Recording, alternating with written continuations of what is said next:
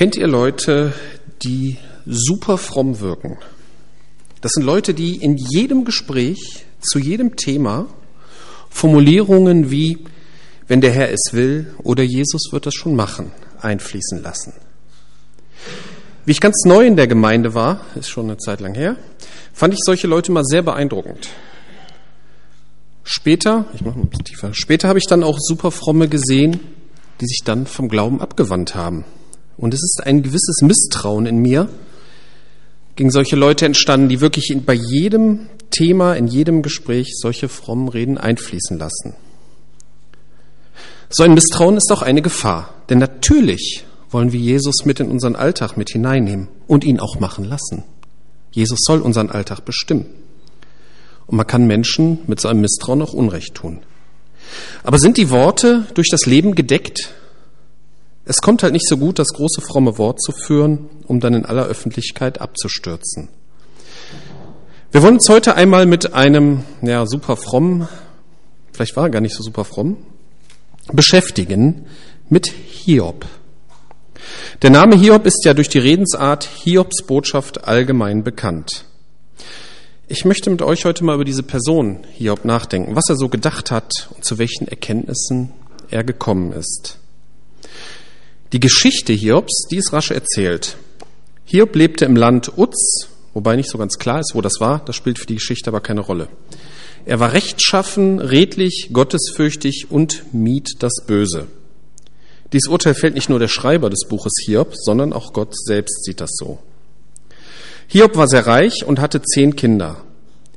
Innerhalb weniger Sekunden erfährt er, dass sein Besitz futsch ist und seine Kinder tot. Das sind so vier Hiobsbotschaften kurz hintereinander. Später wird er krank und ist voll von Geschwüren. Daraufhin verlässt ihn auch seine Frau. Danach kommen drei Freunde und es gibt ein langes Streitgespräch. Danach mischt sich noch ein weiterer Freund an und am Ende spricht Gott selbst. Am Ende kommt Hiob zu dem Schluss, vom Hören sagen hatte ich von dir gehört, jetzt aber hat mein Auge dich gesehen. Haben wir vorhin auch gesungen, ne? Herr, öffne du mir die Augen. Das hat Hiob erlebt. Diese Aussage ist besonders bemerkenswert, weil Hiob ja am Anfang gottesfürchtig, als gottesfürchtig beschrieben wird. Welchem Gott gegenüber war er denn gottesfürchtig? Hiobs Freunde lagen falsch und Hiob muss für sie um Vergebung bitten. Seine Frau kam zurück zu ihm und sie bekamen erneut zehn Kinder und den doppelten Besitz im Vergleich zu vor der Leidenszeit. Das war im Prinzip die Geschichte Hiobs. Allerdings habe ich eine Sache vom Anfang weggelassen, nämlich das Gespräch vom Satan mit Gott. Auf den ersten Blick hört sich das so an, als würde Satan die Sache erst zu uns Rollen bringen. Aber ich denke, dass Gott von Anfang an diese Ereignisse zugelassen hat, um Hiob zu dieser Erkenntnis zu bringen. Der Satan ist hier nur eine unwichtige Nebenfigur die auch am Ende des Buchs Hiobs nicht mehr erwähnt wird. Also kann man sagen, von der Gottesfurcht zur Gotteserkenntnis, wir werden sehen. Zuerst einmal beschäftigen wir uns mit der Person Hiobs. Wie war Hiob? Der erste Vers ist, es war ein Mann im Lande Uz, sein Name war Hiob. Und dieser Mann war rechtschaffen, redlich, gottesfürchtig und mied das Böse. Wir haben also vier Eigenschaften hier. Rechtschaffen, redlich, gottesfürchtig, das Böse meidend. Diese ersten beiden Worte, rechtschaffen und redlich, die werden je nach Übersetzung auch zum Beispiel mit untadelig oder aufrichtig übersetzt. Ich habe auch mal eine uralte Luther-Übersetzung von 1892 reingeguckt, die habe ich vor Jahren mal am Trödelmarkt kriegen können.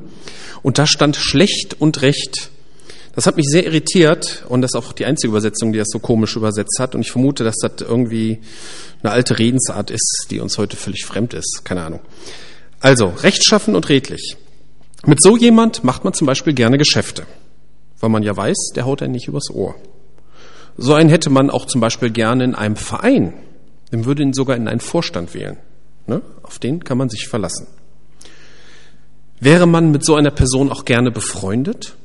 Oder fühlt man sich von dessen Rechtschaffenheit dauernd angeklagt?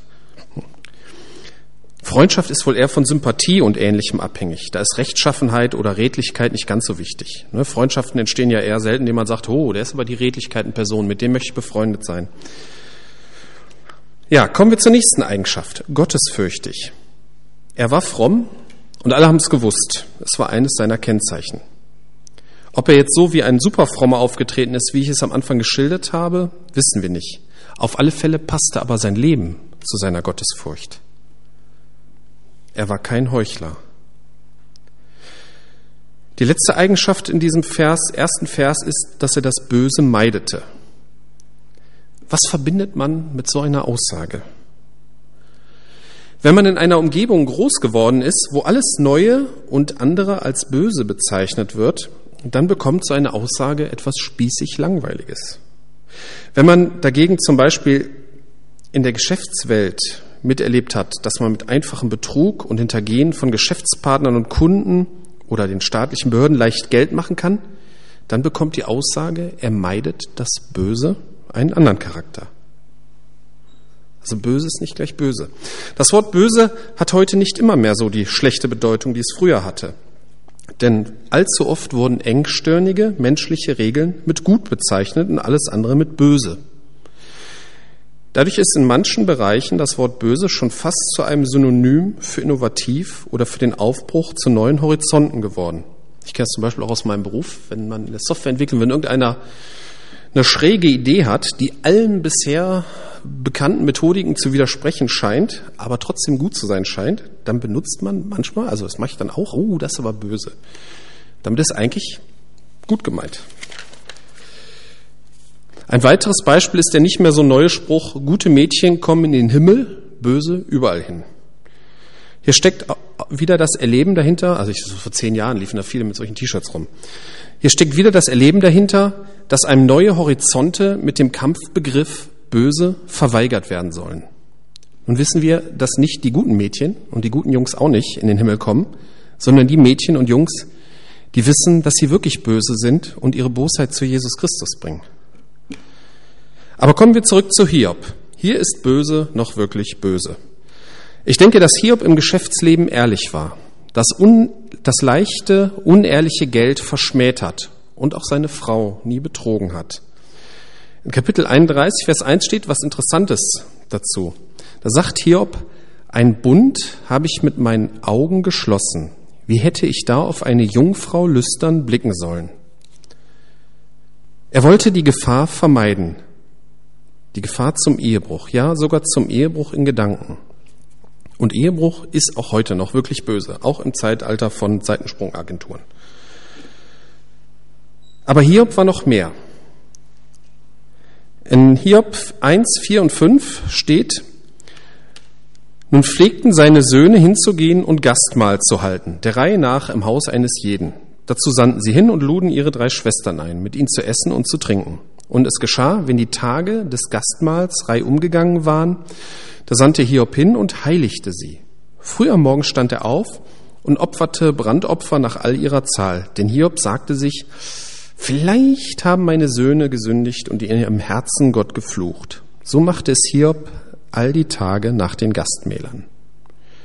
Das ist so ein priesterliches Verhalten, das war gegenüber der eigenen Familie, das war damals sogar üblich. Aber bei mir hinterlässt das so einen schalen Beigeschmack. Ich möchte eigentlich gern, dass meine Kinder selbst ihre Schuld vor Gott bekennen. Erkennen und bekennen. Aber Hiob wollte wohl auf Nummer sicher gehen. Er wollte selbst alles immer richtig machen und er wollte auch nicht riskieren, dass seine Kinder etwas falsch machen. Ob den Kindern das auf die Nerven ging und sie sich deshalb nur untereinander eingeladen haben und ihre Eltern nicht, hm, ist Spekulation.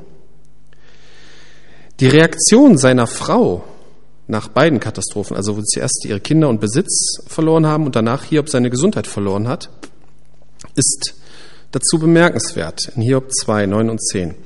Da sagte seine Frau zu ihm, hältst du noch fest an deiner Vollkommenheit? Fluche Gott und stirb.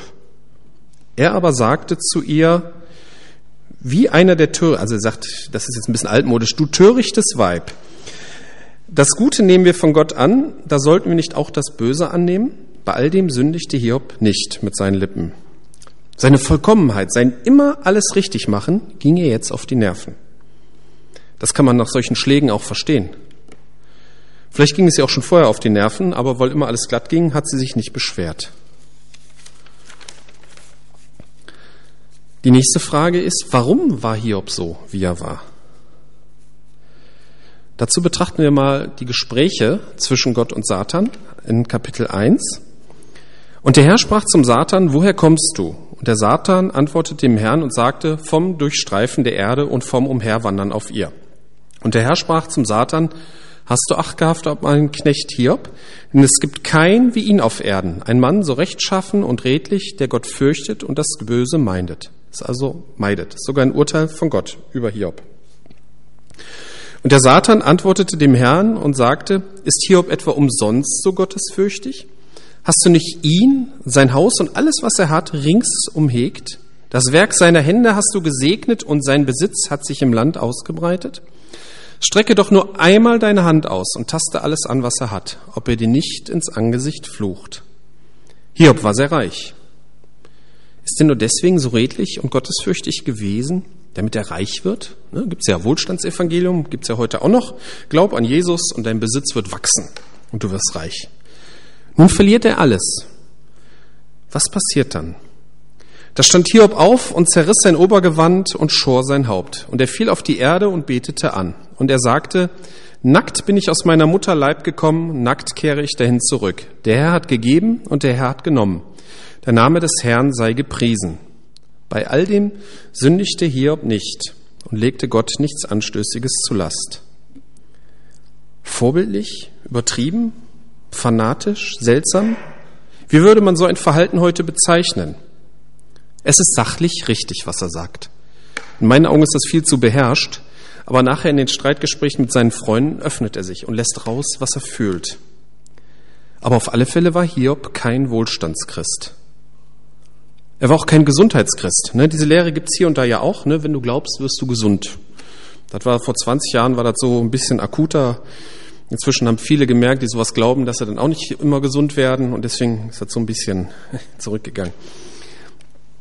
Und der Herr sprach zum Satan, hast du Acht gehabt auf meinen Knecht Hiob? Denn es gibt keinen wie ihn auf Erden, ein Mann so rechtschaffen und redlich, der Gott fürchtet und das Böse meidet. Und noch hält er fest an seiner Rechtschaffenheit. Dabei hattest du mich gegen ihn aufgereizt, ihn ohne Grund zu verschlingen. Da antwortete der Satan dem Herrn und sagte, Haut für Haut, alles was der Mensch hat, gibt er für sein Leben. Strecke jedoch nur einmal deine Hand aus und taste sein Gebein und sein Fleisch an, ob er dir nicht ins Angesicht flucht. Da sprach der Herr zum Satan, siehe es in deiner Hand, nur schone sein Leben.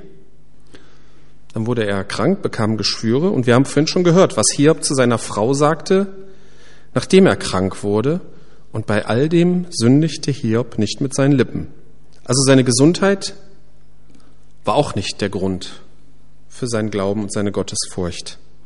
Wir finden in seiner ersten Klagerede ein Motiv für sein Handeln. Hiob 3, Vers 25. Denn ich fürchtete einen Schrecken und er traf mich und wovor mir bangte, das kam über mich. Er war zumindest etwas von Angst angetrieben. So ein bisschen hört man das auch heraus, wo beschrieben wurde, dass er immer für seine Söhne geopfert hatte. Er hatte Angst, dass sie etwas falsch gemacht hatten.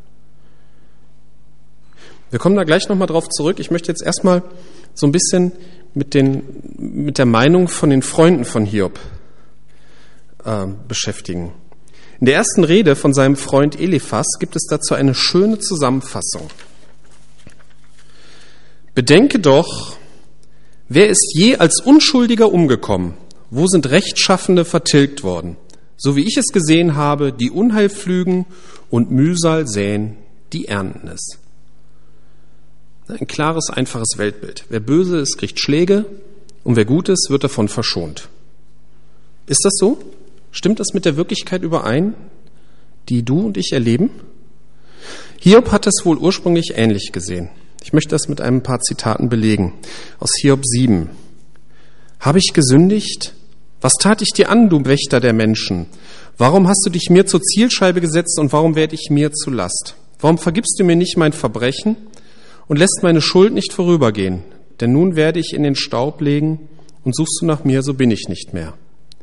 Hier kommt klar durch, dass für Hiob so ein Schicksal nur eine Strafe für ein Verbrechen sein kann. Das Problem war nur, er war in Wirklichkeit unschuldig. Und sein Schicksal passt nicht zu seinem Welt- und zu seinem Gottesbild. Wie geht Hiob nun mit seinen Klagen um? Anfangs war er sehr beherrscht, haben wir ja gehört, aber es musste aus ihm heraus. Hiob 10. Es ekelt mich vor meinem Leben. Ich will meinen Kummer von mir lassen, will reden in der Bitterkeit meiner Seele. Ich sage zu Gott, verdamme mich nicht. Lass mich wissen, warum du mich vor Gericht ziehst. Ist das gut für dich, dass du Unterdrückung übst, dass du die Arbeit deiner Hände verwirfst und dein Licht über den Rat der Gottlosen leuchten lässt? Hast du Menschenaugen? Oder siehst du, wie ein Mensch sieht? Sind deine Tage wie die Tage eines Menschen oder deine Jahre wie die Tage eines Mannes, dass du nach meiner Schuld suchst und nach meiner Sünde forscht, obwohl du weißt, dass ich nicht schuldig bin und niemand da ist, der aus deiner Hand retten kann? Sein Kummer muss raus, seine Selbstkontrolle hält nicht mehr und das ist auch okay.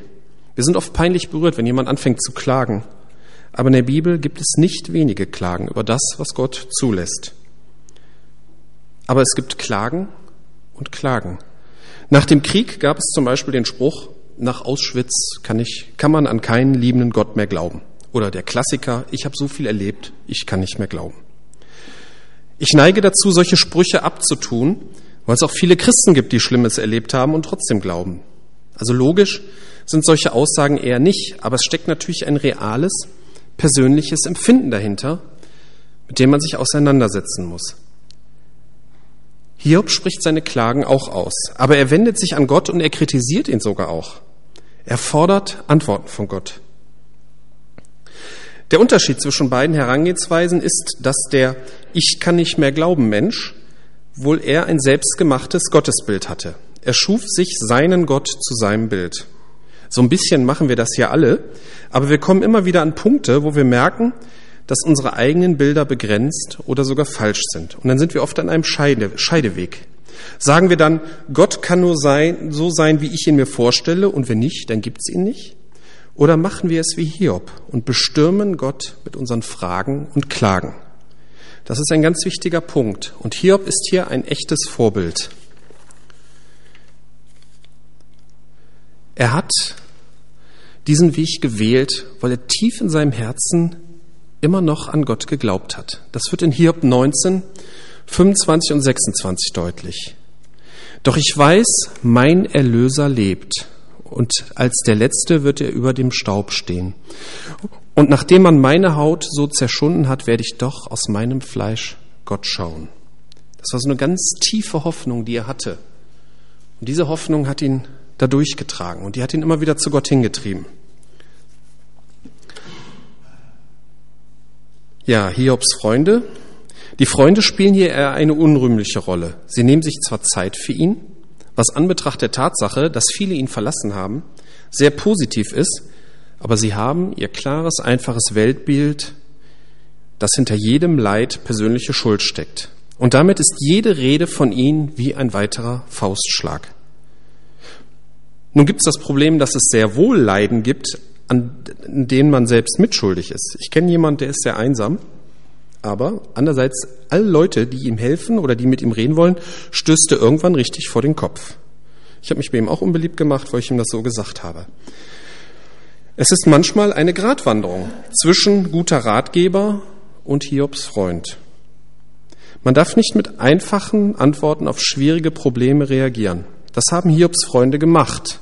Er war darüber zum Teil sehr angenervt, wie man das in Hiob 12, 2 und 3 lesen kann. Wirklich, ihr seid die rechten Leute, mit euch wird die Weisheit aussterben. Auch ich habe Verstand wie ihr und stehe nicht hinter euch zurück. Und wer wüsste dies nicht? Also nicht mit einem Halbsatz ein 20-Sätze-Problem abtun. Es gibt in, im Buch Hiob noch einen vierten Freund namens Elihu. Er leitet im Prinzip die Gottesrede im Buch Hiob ein. Gott ist gerecht, souverän und hat den Überblick. Er lässt sich nicht in das einfache Weltbild der anderen Freunde pressen. Gibt ja diesen blöden Spruch, kleine Sünden bestraft der liebe Gott sofort, welcher übrigens genau zu diesem Gottesbild der anderen Freunde passt. Aber wenn das so wäre, würden wir den ganzen Tag nur Schläge bekommen. Ne? Sind wir doch mal ehrlich. Ja, wie geht es aus? Gott nimmt Hiob seine Klagen nicht übel, sondern antwortet ihm ausführlich. Und deshalb kommt Hiob am Ende zu folgendem Schluss. Hiob antwortet, also Kapitel 42, 1 bis 6. Hiob antwortete dem Herrn und sagte, ich habe erkannt, dass du alles vermagst und dass kein Plan für dich unausführbar ist. Wer ist es, der den Ratschluss verhüllt ohne Erkenntnis? So habe ich denn meine Meinung mitgeteilt und verstand doch nichts. Dinge, die zu wunderbar für mich sind und die ich nicht kannte. Höre doch und ich will reden. reden. Ich will fragen und du sollst es mich wissen lassen. Vom Hören sagen hatte ich von dir gehört, jetzt aber hat mein Auge dich gesehen. Darum verwerfe ich mein Geschwätz und bereue in Staub und Asche. Und Gott antwortet darauf, und es geschah, nachdem der Herr jene Worte zu Hiob geredet hatte, da sprach der Herr zu Eliphas von Theman, also einem der Freunde, mein Zorn ist entbrannt gegen dich und deine beiden Freunde, denn ihr habt nicht Wahres über mich geredet, wie mein Knecht Hiob. Und nun nehmt sieben Stiere und sieben Widder und geht zu meinem Knecht Hiob und opfert ein Brandopfer für euch. Und Hiob, mein Knecht, soll für euch Fürbitte tun. Nur ihn will ich annehmen, damit euch, euch nicht Schlimmfälliges antue. Und ihr habt nicht über mich Wahres geredet wie, wie Hiob. Da gingen Eliphas von Theman, Bildad von Schuach und Zophar von Nama hin und taten, wie der Herr zu ihnen geredet hatte. Und der Herr nahm Hiob an. Hiob hatte mit seinen Klagen recht. Er hat richtig gehandelt. Und die Aussagen seiner drei Freunde waren falsch. Ja, ich möchte zusammenfassen. Hiob war rechtschaffen, redlich, gottesfürchtig und das Böse meidend. Aber er hat auch Angst, etwas falsch zu machen und dafür bestraft zu werden. Er wollte vollkommen sein und immer alles richtig machen. Und das Motiv für seine Gottesfurcht war nicht der Reichtum oder die Gesundheit. Er war erst sehr beherrscht, aber nachher mussten seine Klagen raus. Er wandte sich nicht von Gott ab, sondern er konfrontiert Gott mit seinen Klagen, mit seinem Leid.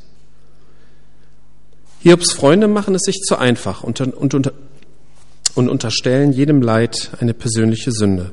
Diese Sichtweise verwirft Gott. Gott antwortet auf Hiobs Klagen und er wendet sich ihm zu. Und Hiob selbst kommt zu dem Schluss, dass er viel dummes Zeug geredet hat. Aber weil er sich an Gott gewandt hat, war das okay. Es geht nicht darum, alles richtig zu machen, sondern darum, auf Gott, auf Jesus Christus zu vertrauen. Ich weiß, dass mein Erlöser lebt. Amen.